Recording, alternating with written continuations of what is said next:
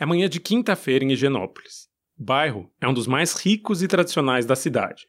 Um amigo meu, que é escritor, definiu Higienópolis como um pedaço de Suécia transplantado para o centro de São Paulo. São quarteirões tingidos de verde por árvores que são exceção em uma cidade que é cinza. Uma sensação de segurança paira no ar. Higienópolis é um dos poucos bairros em que um assalto ainda vira notícia de jornal.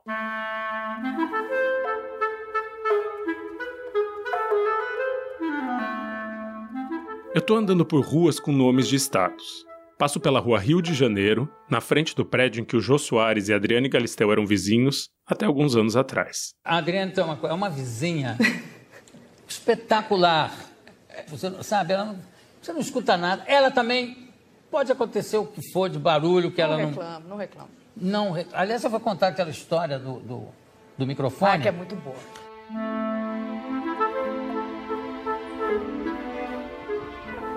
Cruzo, na rua Maranhão, com o condomínio de apartamentos onde morava o ex-presidente Fernando Henrique Cardoso. Passo na frente da FAAP, uma faculdade que tem prédios imitando templos gregos e que cobra R$ 3.500 de mensalidade para o curso de administração. É uma manhã de sol e de céu azul. No dia 23 de dezembro de 2021, a dois dias do Natal, a riqueza paulistana está em paz. As ruas estão vazias. A cidade já está com clima de férias. Quem pode sair de São Paulo, saiu. Ficaram poucas pessoas no bairro, como eu. Funcionários de prédios varrem as calçadas enquanto conversam. Até que eu vou me aproximando da Praça Vila Boim, uma ilha de árvores e de bancos cercada por restaurantes, e noto que alguma coisa arranha a paz da elite.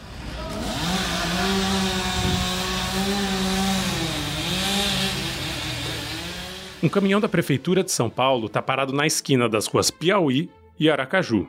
Da parte de trás dele sai uma escada Magiros, dessas que os bombeiros usam nos filmes para resgatar gatinho em cima de árvore. Mas o que está acontecendo ali não é um resgate, é a remoção de uma árvore. Seis funcionários que estão vestindo macacão cor de laranja e capacete se ocupam de decepar os galhos com duas serras elétricas. Eu me aproximo e faço em voz alta a pergunta mais óbvia que poderia caber nessa situação. Eles vão derrubar a árvore? Na calçada oposta à árvore tem duas mulheres paradas olhando a cena. Uma é alta e magra, tá com um vestido estampado e elegante e um colar de âmbar. Uma moradora de bairro rico na manhã da antivéspera de Natal. A outra, do lado dela, é uma mulher baixa e gorducha, com uma camiseta tie-dye azul marinho, calça preta e tênis esporte. Uma faixa preta cobre o cabelo, que também é preto, como se ela estivesse fazendo jogue. Mas ela não está fazendo jogue, porque tem um caderno com a pequena sereia numa mão e uma caneta na outra. As duas têm por volta de 50 anos, mas é só nisso que se parecem. De resto, não poderiam ser mais diferentes. Mas estão lá, lado a lado, conversando. Isso é um crime. Eu tô tentando parar. Você quer ter uma ideia para ajudar? Tá oco, 70% me falaram. É mentira. Mentira? Vou dizer para você. Essa lei 10.365 de 87, Ah, ela diz que nós, aqui, temos todo o interesse em, em defender e fazer tudo sobre a árvore, tá? Tá. Aqui diz que qualquer coisa de supressão total ou parcial só, só será admitida com, no mínimo, um engenheiro agrônomo da Secretaria-Geral das Subprefeituras. A mulher que fala sobre leis é a mais baixa. Eu noto que as roupas dela estão sujas. Ou estão além de sujas. Elas estão imundas. O cheiro dela me recepciona, junto com as vozes das duas e o rugido da serra elétrica. E não tem o centro. Não tem. Não, quem fez o laudo Foi quem? é um homem da. um, um homem da SERG. Sei. SERG é essa companhia aí. Sei, sei. que tem todo interesse monetário Ah. e recebeu dinheiro, entendeu? Eu faço cara de dúvida, porque o discurso da mulher baixa parece improvável. É uma teoria da conspiração de que empresas, em conluio com o Estado, ganham dinheiro cortando árvores saudáveis de bairros ricos. De que é esse o novo esquema de corrupção em um dos países mais corruptos do mundo. A mulher alta também parece confusa. E, enquanto a mulher baixa de roupas encardidas fala como se não precisasse respirar, a outra me chama para perto e sussurra. Doidinha. Doidinha, ela disse, enquanto olhava para outra. Eu sou Chico Felite e esse é A Mulher da Casa Abandonada, um podcast investigativo da Folha que revela a inacreditável história de uma brasileira que vive há décadas numa mansão decadente em um dos bairros mais caros do país. Que se esconde nas sombras da decadência porque é procurada nos Estados Unidos por um dos crimes mais hediondos que uma pessoa pode cometer. Primeiro episódio: A Mulher. De volta para a Praça Vila Boim, na antevéspera de Natal. A mulher baixa parece inconformada. A mulher alta só olha para ela e ouve. Às vezes, balança a cabeça. A que fala sem parar conta que já derrubaram uma árvore da praça semanas antes, que ela até tentou impedir, mas não conseguiu. Em qualquer situação, tem que ser agrônomo responsável da prefeitura. Que foi o que aconteceu com essa árvore quando queriam cortar. Então, eles pegaram. Desculpa, é que eu tô sem o casaco, eu Tá. pus na função. É que a máscara fica grudando aqui. A máscara gruda no rosto da mulher porque ele está inteiro besuntado, coberto por alguma substância grossa, que pode ser um tubo inteiro de base ou de pomada para assadura. Não dá para saber. E a máscara cirúrgica está empapada, grudada à pele, transparente por causa da papa oleosa. Mas isso não impede que ela continue falando. O que eu preciso? O secretário do Verde e do Meio Ambiente, ele foi levado a erro, ele foi enganado. Essa mulher, que ainda não se apresentou, tem uma teoria. Para ela, os funcionários da prefeitura estão trabalhando na manhã da antivéspera de Natal para aproveitar que a cidade está vazia, porque não querem ser notados. Ela defende que eles agem na surdina, derrubando árvores saudáveis só para ganhar por isso.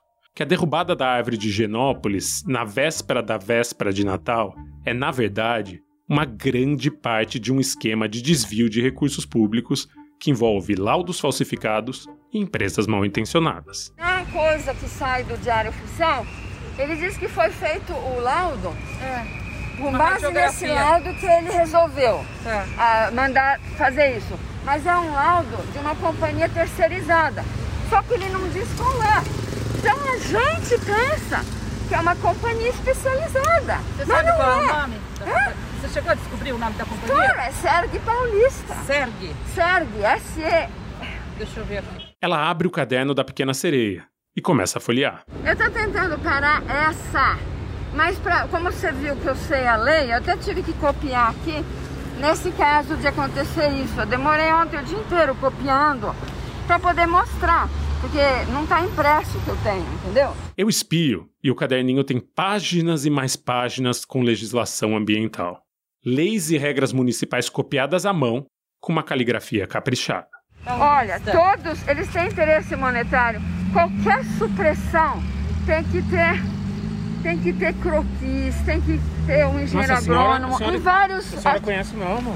Oi? A senhora estudou, conhece. Claro, por isso que eu demorei. Porque esse negócio, eu estou escrevendo uma carta para o secretário do Verde do Meio Ambiente. Mas eu não posso isso não escrever só pedindo. Ela tenta argumentar que a poda da árvore fere leis e regulamentos, que precisa falar com o secretário do Verde e do Meio Ambiente. Só que a serra dificulta essa discussão. Enquanto ela fala, a árvore vem abaixo, como se estivesse sendo esquartejada em plena praça pública. Ah, eles já cortaram.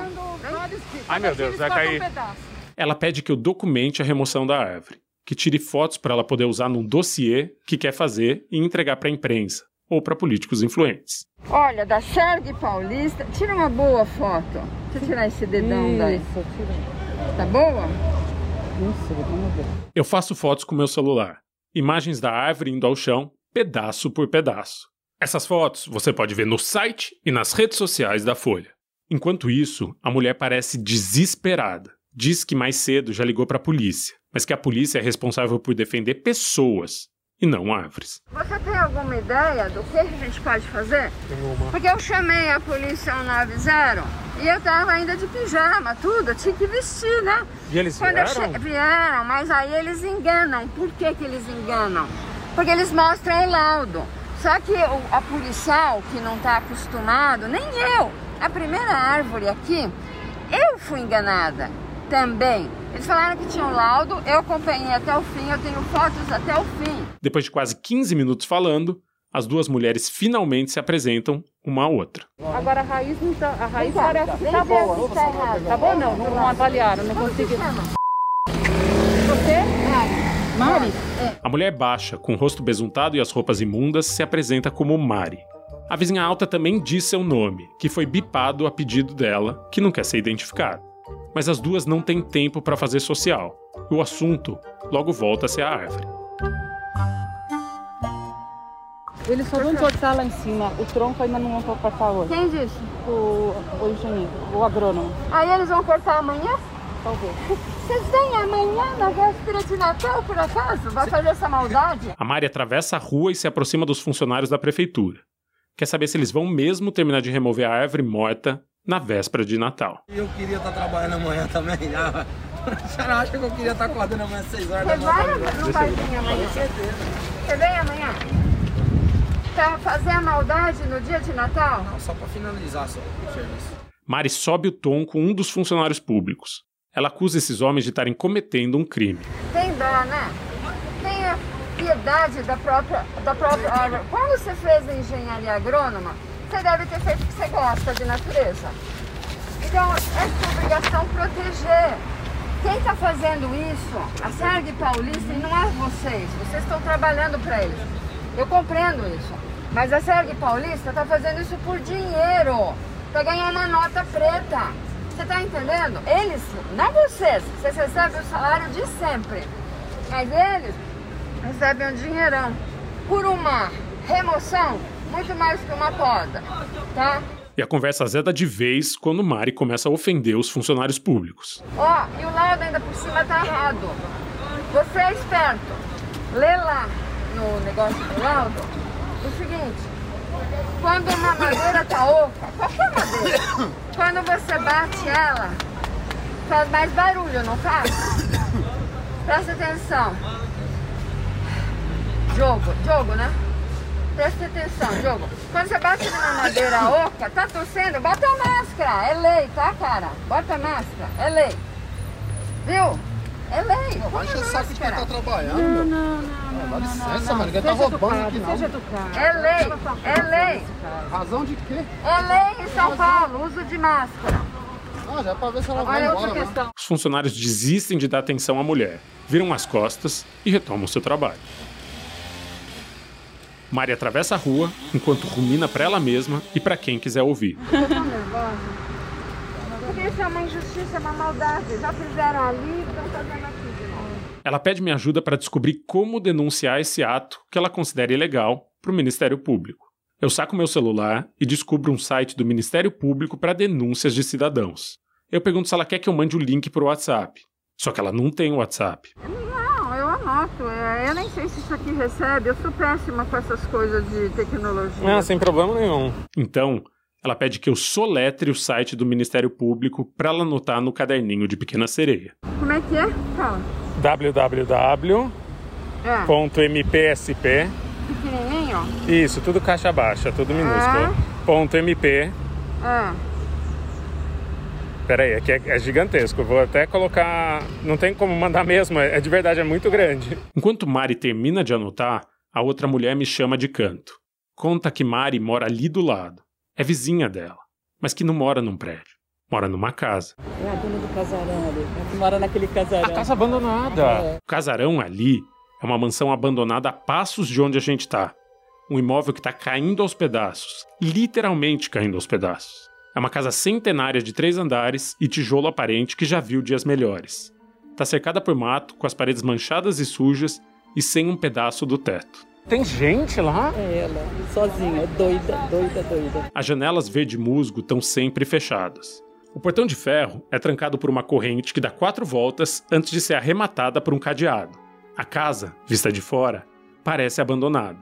Mas a vizinha garante que a Mari mora ali. Ela é dos pais dela, Ah, ela mora sozinha. As irmãs querem tirar ela de lá, ela não sai de jeito nenhum. Eu vou descobrir no futuro que a situação da casa é tão precária que os vizinhos já entraram na justiça para conseguir autorização só para limpar o terreno. para retirar o lixo que se acumula dentro e fora da casa de milhões de reais. Eu tô até achando eu falar com ela depois que ela chegar, ver se ela não quer que a gente faça uma vaquinha para arrumar pelo menos o telhado. Eu falo, porque é uma judiação. E ela mora lá ela dentro? Mora. Mas tá sempre trancado. Tá sempre trancado, sem água, sem luz, sem... não sei o que essa mulher faz. É- é- Por isso que tentaram interditá-la, mas ainda não conseguiram. Ela herdou do pai. Uau. A vizinha alta para de me contar o que sabe quando a Mari volta. E ela vem na nossa direção com um pedido: que a gente vigie os funcionários da prefeitura enquanto ela vai até a casa dela. Vocês podem ficar aqui um pouquinho. Tá bom. Eu trocar a máscara. A senhora não quer eu comprar uma máscara aqui? Hã? A senhora não quer eu comprar passa, eu não saio daqui, obrigada. Mari quer voltar para casa e trocar a máscara empapada pelo óleo do rosto. Eu pergunto se ela não prefere uma máscara nova. Eu posso comprar na farmácia da Praça Vila Boim, que fica a 20 passos de onde a gente tá. Ela topa e eu vou até a farmácia. Tudo bem? Onde ficam as máscaras, por favor?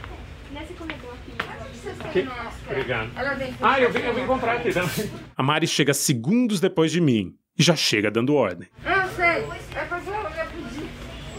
Ai, se ela, ela é fechadinha. A máscara é bem fechada. Aqui? Isso, ó, essas aqui, Qual ó. delas? Eu costumo usar essa. Essa aqui serve, né? Máscara cirúrgica. Ela pede que a funcionária não encoste na sua máscara. É porque não con contamina. Tem lixo, por gentileza? Onde tá? Eu só abrir. O jeito que ela trata as funcionárias da farmácia lembra o jeito que ela tratou os funcionários da prefeitura, que lembra o jeito que uma certa elite brasileira trata quem está trabalhando para ela há pelo menos 500 anos. Aqui não pode. Pois é, Espera meu só um amor. pouquinho, deixa eu Cadê pegar o um lixo? saquinho. Vamos direto pro lixo. Deixa eu só pegar um saco, tá? Cria-se um clima tenso na farmácia, e eu no meio, tentando apaziguar. Cadê a tesoura? Cadê a tesoura? Cuidado, eu sou de alto risco. Eu tenho que tomar o maior cuidado. E toma, eu nunca peguei nada, graças a Deus. Depois que abre a embalagem das máscaras, Mari deixa a tesoura no balcão e joga o plástico no chão. Menininha, você me arruma um sacola pra mim com isso, por favor? Ela não quer esperar que eu pague para usar a máscara. Coloca no rosto e sai andando. Por gentileza, arruma uma sacola pra mim. Espera só um pouquinho, deixa eu passar aqui. É pagamento em cartão? Pode ser dinheiro ou cartão, tanto faz. Aqui nesse caixa cartão. Foi então. melhor. Aqui, você quer passar? Pode Espera ser? só um. Pode, espera aí. Ela sai da farmácia enquanto eu pago pelas máscaras. Quando a gente volta para a praça, a árvore parece um corpo desmembrado.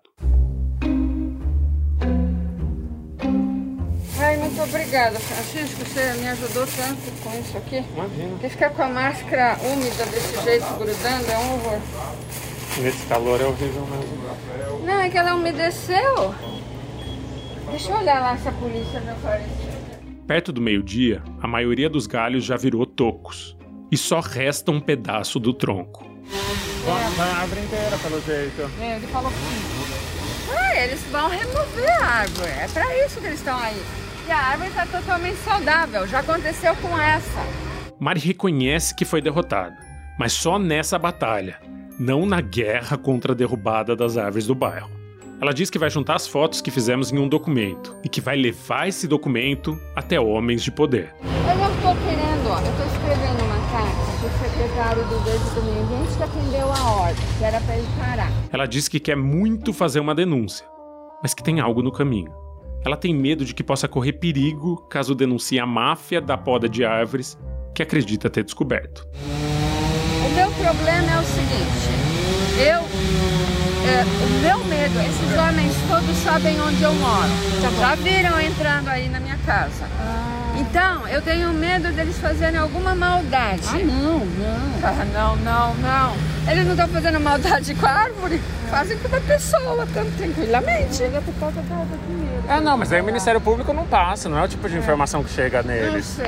E ela continua falando, tratando a Secretaria do Verde e do Meio Ambiente como uma máfia que pode colocar a vida dela em risco. Faz mais de uma hora que eu tô com ela. Eu preciso ir embora, porque eu já tô atrasado para um compromisso. Mas eu quero falar de novo com essa pessoa. Maria, eu preciso ir. Muito prazer, Tchau, tchau. Francisco. Como eu faço pra falar com você depois de saber o que aconteceu? Você, tem tele... Você me deu o telefone, né? Não, não dei. Você Você pegou só meu endereço. Ah, então vamos pegar o telefone. Não, eu, o que, que aconteceu? O que aconteceu vai demorar. Porque eu larguei tudo que eu tinha que fazer para tratar desse assunto para salvar essa árvore. tem que salvar hoje. Amanhã eles terminam, ele falou. sei, tem que mandar interromper hoje. Ai, Tá, pensa eu vou chegar em casa, eu vou coisa, tentar. Vou tentar. É Francisco. Isso, 11. E eu passo meu número de telefone para ela. Me despeço das duas mulheres e vou embora. Prazer, Tchau. obrigadão, É Mari, né? pela Mari, pela Mari, máscara. prazer. Obrigadão. Tá. É bem provável que você já esteja se perguntando por que é que eu tava com o gravador ligado na manhã da antivéspera de Natal, documentando os sons da derrubada de uma árvore em um dos bairros mais ricos de São Paulo, enquanto uma moradora excêntrica tentava impedir funcionários públicos de trabalhar. E tem um motivo para isso, eu juro que tem. Porque faz meses que eu já quero conversar com essa mulher, e minha curiosidade nasceu por causa da casa onde essa mulher mora.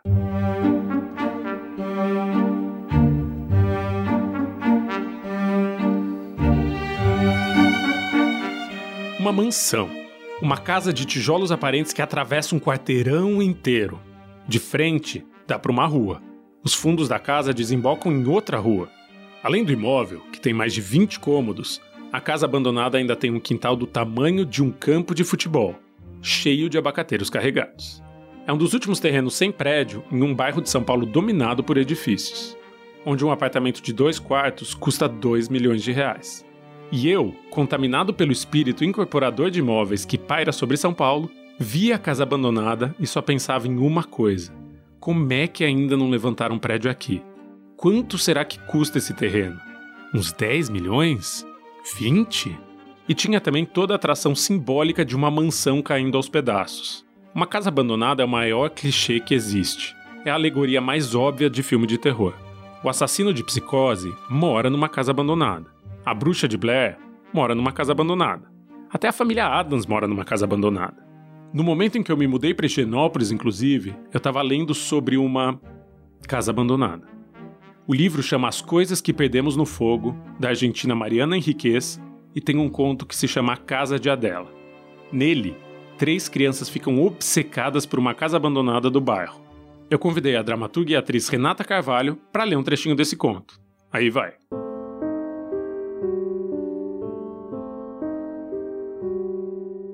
Adela e Pablo não falavam de outra coisa. Tudo era casa. Perguntavam no bairro sobre a casa. Perguntavam na banca de jornal e no clube. A Dom Justo, que esperava o entardecer sentado na porta de sua casa. Aos galegos da feira e à verdureira. Ninguém lhes dizia nada importante. Mas vários coincidiram no fato de que a estranheza das janelas tapadas e do jardim ressecado lhe dava calafrios, tristeza e às vezes medo, especialmente à noite.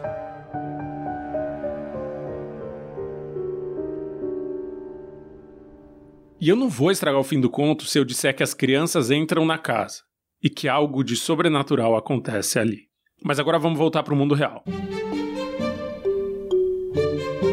Daí, um belo dia, eu estava andando com a minha cachorra pela rua, perto das 11 da noite, e tomei um baita de um susto. Tinha um rosto sorrindo em meio às plantas que cercam a casa abandonada.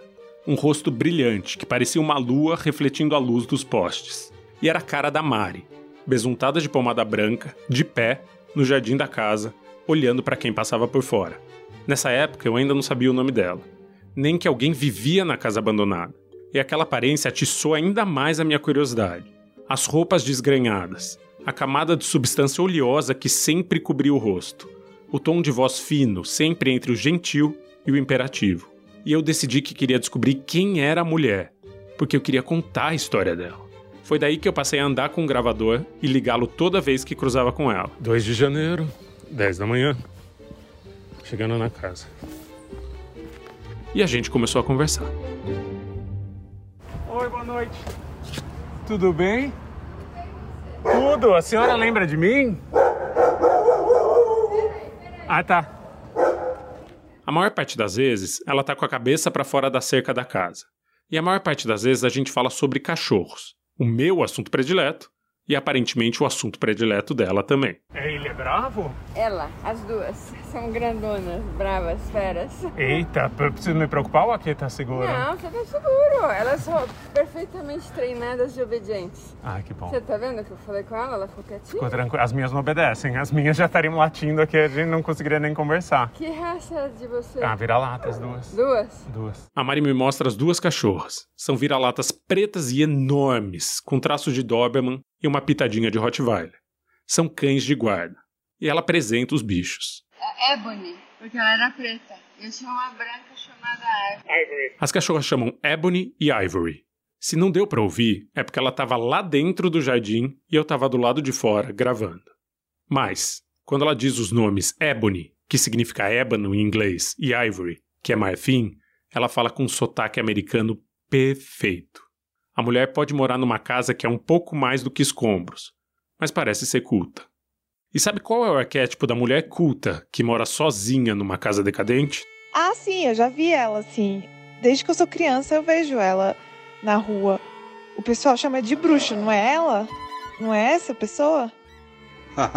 uh, o seriado da TV do Chaves tem a dona Clotilde, que é a bruxa do 71. Nós aqui também temos a bruxa da casa da vizinhança. Oh! Ah, aquela mulher daquela casa? Aquela mulher é bruxa.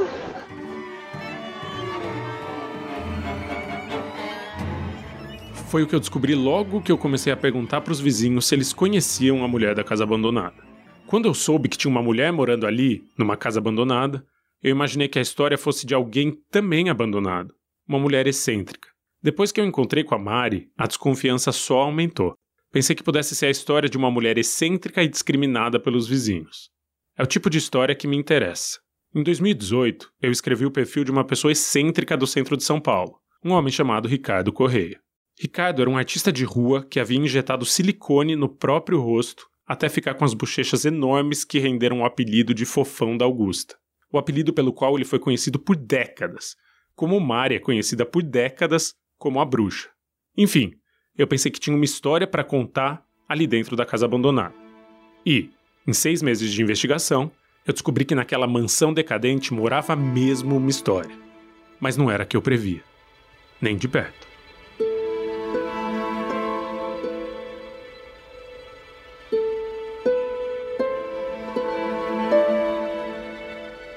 Como tinha prometido na antivéspera de Natal, a Mari volta. Demora um pouco mais do que tinha previsto, mas volta. É meia-noite em ponto do dia 2 de janeiro de 2022. Eu acho que eu venci o primeiro dia do ano quando meu telefone toca. Uma ligação a essa hora da noite não costuma ser boa notícia. Então, eu saio da cama num sobressalto. Até eu conseguir pegar o celular na cômoda, a ligação já foi para a caixa postal. Eu vejo o número desconhecido e, por algum motivo, desconfio que seja a mulher da casa abandonada. Então, eu ligo imediatamente de volta para o número, coloco a ligação no viva voz e ligo meu gravador do lado do celular. Dito e feito. No primeiro toque, ela já atende. Alô? Alô, dona Mari? Quem tá falando? É o Francisco, a senhora acabou de me ligar? Ah, é? Como é que você conseguiu fazer isso? Engraçado. Eu tava deixando um recado pra você e você me ligou? Eu explico que vi a ligação não atendida e, como ela estava para me ligar, imaginei quem pudesse ser. Ah, que engraçado. Que engraçado. Ah, então, eu tava deixando um recado pra você. Aí você ligou e eu achei estranho. Eu, eu não reconheci, né? Porque é a primeira vez que eu ligo com o seu número, eu não, não lembrava que era seu. Eu falei, essa hora, quem tá te ligando? Aí eu resolvi atender. Que, bom, que ótimo que você atendeu. Escuta, desculpa o horário, eu espero que não seja muito tarde. É meia-noite e cinco. Eu já estava na cama. Mas eu digo que não é muito tarde. Que bom. É porque eu, eu não consegui nem no dia 31, nem ontem. Hoje eu, tinha, eu esperava conseguir te ligar bem mais cedo, claro. Mas eu tinha que fazer uma coisa, eu acordei bem cedinho e não consegui fazer, teve aquela chuva lá, ainda tomei chuva, fiquei toda molhada, foi agora à noite que eu fui trocar de roupa e jantar, tudo. E agora que eu queria te ligar, não queria deixar passar, né? O dia de hoje, mesmo não dando, eu queria te ligar. E aí não achava seu número no caderninho, porque aquele dia eu anotei, e faz vários dias eu não lembrava, tinha tanta coisa no caderninho, eu não achava seu número. Enfim, eu não consegui, sabe, te ligar antes pra gente eh, ir lá, na, lá para você me ensinar, né, o negócio do diário oficial. Então eu queria me desculpar que eu não consegui ligar antes e só falar um oi para você e perguntar. Eu, eu não sei questão de horário para você. Durante a semana, você pode ou só no fim de semana? Como é que é? Eu falo para ela que não tem problema, que eu posso ensinar a abrir o diário oficial do município no computador. Ela quer ficar de olho nas publicações oficiais, porque, antes de podar ou retirar uma árvore, a Secretaria do Verde e do Meio Ambiente precisa fazer um anúncio no Diário Oficial. Ela quer poder prever quais vão ser as próximas plantas do bairro que vai defender. Então, eu digo que posso passar na casa dela em um dia de semana, durante a tarde ou no começo da manhã, que é só a gente combinar. Ah, então pode ser qualquer dia, gente. Quer dizer, eu te ligo o dia que eu consigo e aí a gente combina um horário mais ou menos, de acordo com o que você puder, é isso? Isso. Tá ótimo. Beleza. Então a gente faz desse jeito aí. Eu vou tentar essa semana. Amanhã eu sei que eu não consigo. Talvez terça ou quarta, não sei. Uh, mas tá ótimo então, tá Sem- combinado. Sem problema, eu tô por aqui. Boa semana e bom ano pra você. Eu desejo a ela um bom ano. Ah, obrigada. É, feliz ano novo. Feliz ano novo. É que eu já fiquei fazendo esse negócio o dia inteiro, até esqueci do ano novo. Mas é verdade. Tá, feliz ano novo, tudo de bom pra você. Quer dizer que você está trabalhando à tarde, é só ligar aí nesse número, né? Isso. Então tá, agora você já sabe o meu número, que é esse aí, que deve estar no seu celular. Então tá certinho. Nossa ligação dura 3 minutos e 59 segundos. Imagina, obrigada a você. Boa noite. Boa noite, tchau, tchau. E feliz ano mais uma vez. Um ótimo 2022. Pra nós. Tchau. Tchau, tchau. Eu desligo o telefone e vou ouvir o recado de voz que ela tinha deixado no meu celular. Oi, tudo bem? Aqui é a Sandy. Sim, eu mesma. Quero te convidar para assistir ao meu programa de culinária. Eu passo por uma caçamba de entulho sonoro de propagandas até chegar a mensagem de voz. Oi, Francisco. Aqui fala a Mari. É que a gente tinha combinado de. ah, agora eu não sei o que, que, que é você que tá ligando, o que eu fiz atrás.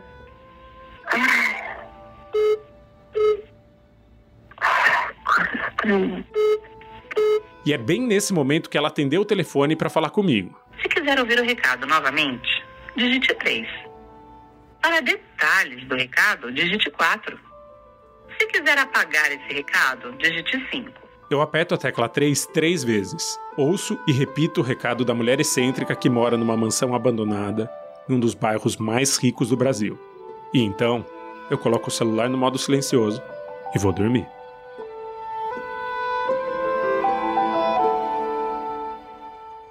Só que o encontro no café nunca vem. A Mari não me liga nunca mais e, quando sou eu que ligo, ela não atende. É como se estivesse fugindo de mim. Eu passo na porta da casa abandonada quase todos os dias. Às vezes, eu mudo a minha rota só para passar pela rua dela, para ver se cruzo com a mulher da casa abandonada. E isso acontece só duas vezes. Eu chego na frente da casa e ela está no jardim, com o rosto coberto pela pasta oleosa e com um lenço no cabelo. Eu tento falar com a Mari. Olá. Ela olha para mim, mas não sustenta a olhada. Vira as costas e entra na casa. Fecha a porta sem dizer uma palavra. Dona Mari?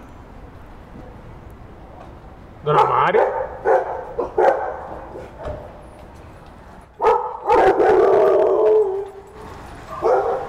Eu não sei o que aconteceu.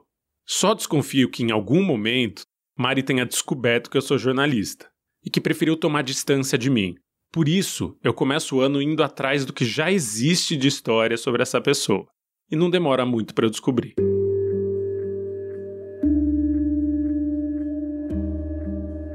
Porque a casa abandonada é famosa. Eu descubro isso na primeira busca que eu faço no Google. O casarão é tradicional. A casa abandonada foi construída na década de 30. O imóvel tem três andares e 24 janelas. E ele é tão famoso que tem até nome próprio. A casa foi batizada com o nome de um médico famoso, pai da mulher que hoje mora nela. Originalmente, a casa tinha vitrais com imagens náuticas, como barcos e mares revoltos. A casa é uma sobrevivente. É a única que resta nessa rua, em que pelo menos outras 20 caíram para dar lugar aos prédios que estão lá hoje. Mas não é só a casa que tem história, não. Eu descubro que a mulher da casa abandonada tem uma história que poderia estar num filme de terror.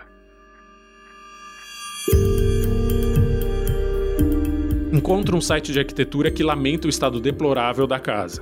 E os comentários ecoam a lástima que é ter um imóvel importante jogado às traças em uma rua rica de São Paulo. Que lástima. É tanta beleza deixada no relento. Lamento a infiltração nos beirais. Pena que hoje o casarão tá abandonado, precisando de reformas urgente. Sabe se está tombado? Mas, no meio dos comentários de pessoas curiosas para conhecer o imóvel por dentro e de vizinhos fulos com o cheiro que a casa emana, tem um comentário que se destaca. Um comentário anônimo que parece uma mensagem cifrada. Em 2018, uma pessoa não identificada escreveu no site de arquitetura. Ela é procurada pelo FBI, Margarida Bonetti. Eu leio e uma luz amarela se acende na minha mente. Eu vou para a internet e encontro a combinação dos termos FBI e Margarida Bonetti no site da Newsweek, uma revista semanal que existe há quase 100 anos e é uma das mais respeitadas do mundo. Eu clico. Na tela, abre uma reportagem de 21 anos atrás com a manchete Slavery's New Face a nova cara da escravidão. O texto narra a história de René e Margarida Bonetti, um casal brasileiro que se mudou para o subúrbio de Washington em 1979. O marido foi convidado a trabalhar numa empresa que faz satélites para a NASA. E o casal se mudou para os Estados Unidos na virada dos anos 80 como empregada doméstica. Assim que chegaram, Margarida e o marido pararam de pagar o salário dessa funcionária brasileira, que era analfabeta, e mantiveram a mulher em cárcere privado por quase 20 anos. O texto conta que René foi preso nos Estados Unidos e que Margarida é procurada por ter submetido uma pessoa a condições análogas à escravidão, uma pessoa de quem tirou direitos e dignidade, a quem negou atendimento médico por anos, até que um tumor chegasse ao tamanho de uma bola de futebol e ela fosse resgatada por vizinhos. A reportagem tem uma foto. É um retrato de René e de Margarida. A mulher na foto é Margarida Bonetti, uma mulher morena e baixa, os olhos amendoados e o rosto redondo. Eu olho para a foto e vejo nela alguém que eu conheço. Por mais que esse rosto tenha mudado com duas décadas e que hoje carregue uma camada de substância oleosa. Margarida Bonetti é Mari. Margarida Bonetti é a mulher da casa abandonada. E a mulher da casa abandonada é foragida da justiça americana por ter cometido um dos crimes mais impensáveis que existem.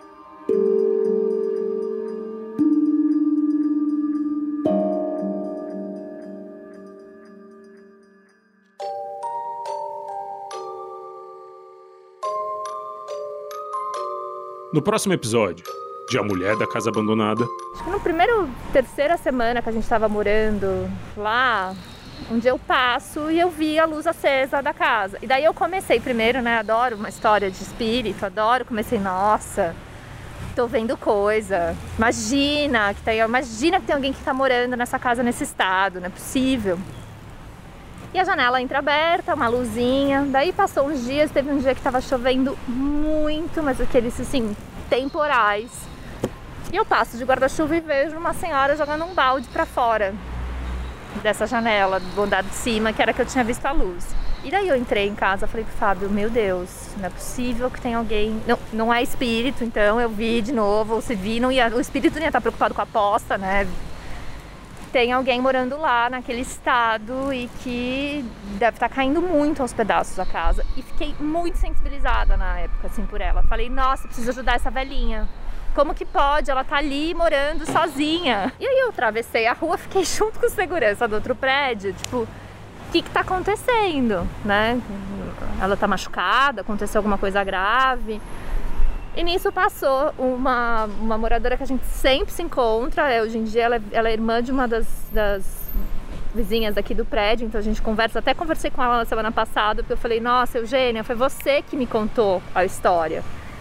Porque o segurança não sabia nada sobre a história dela. E eu falei: Gente, que dó dessa mulher aí, olha a situação, quem que ela tá morando, né? Por que, que tava oficial de justiça, polícia, um escarcel. E essa mulher passou com o cachorro e falou: dó, dó, dó nenhuma. Daí a gente é muito ruim, você não sabe o que, que ela fez no passado. Ela tá aqui foragida porque eles escravizaram uma empregada nos Estados Unidos. Você não tem ideia o quanto essa mulher é ruim. Eu me irritei, eu falei: Como a senhora chama? Daí ela falou Maria. Eu falei: A senhora não chama Maria, a senhora chama Margarida. E eu sei muito bem o que a senhora fez. Então, ou a senhora deixa a prefeitura entrar aqui, ou vai ficar, sua vida vai ficar muito pior do que ela já tá.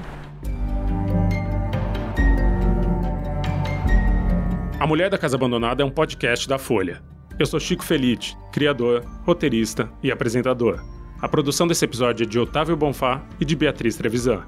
A edição de som é do Luan Alencar. E a coordenação de A Mulher da Casa Abandonada é de Magê Flores. A gente se vê na quarta que vem. Enquanto isso, aproveita para seguir o podcast na sua plataforma predileta. Até lá!